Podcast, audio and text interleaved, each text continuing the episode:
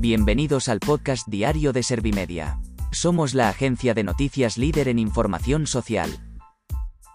¿Te has perdido lo más importante que ha ocurrido en la jornada de hoy? A continuación te cuento en menos de un minuto los titulares más destacados de este lunes 27 de junio de 2022.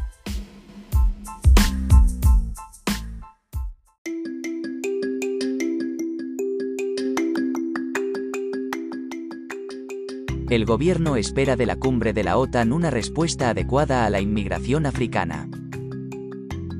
Marlaska pide no anticipar conclusiones sobre la actuación marroquí en el asalto del viernes a la valla de Melilla. Declaradas zonas catastróficas en siete comunidades por incendios durante la ola de calor. Las víctimas piden seguir la hoja de ruta europea contra la impunidad de ETA. El Consejo de Ministros envía a las Cortes la ley trans.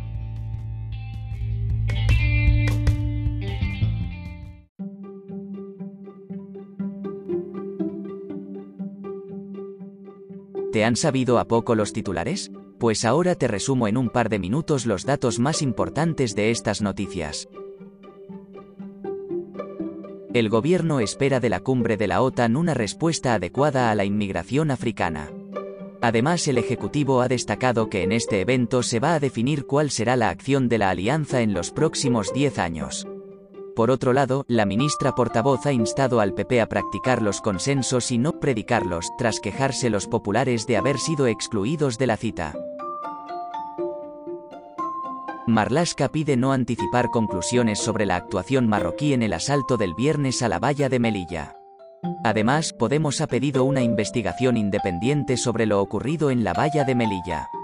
Por otro lado, el PP ha reclamado a Sánchez que se retracte de sus declaraciones sobre el asalto a la valla de Melilla. Declaradas zonas catastróficas en siete comunidades por incendios durante la ola de calor.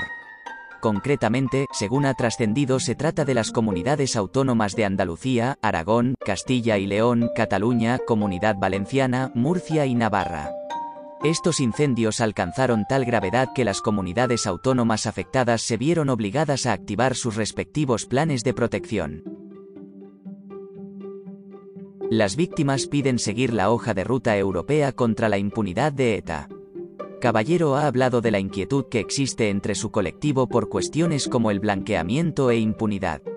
Además, ha reclamado que las Cortes tengan en cuenta recomendaciones de la Eurocámara como que los condenados por terrorismo deban colaborar en la resolución de los atentados.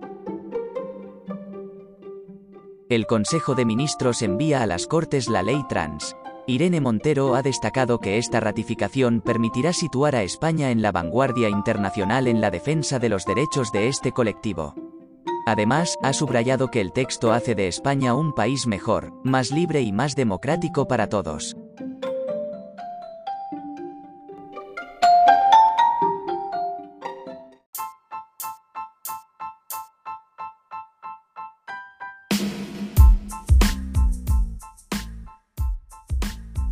Gracias por escuchar los titulares de la jornada en este podcast de Servimedia.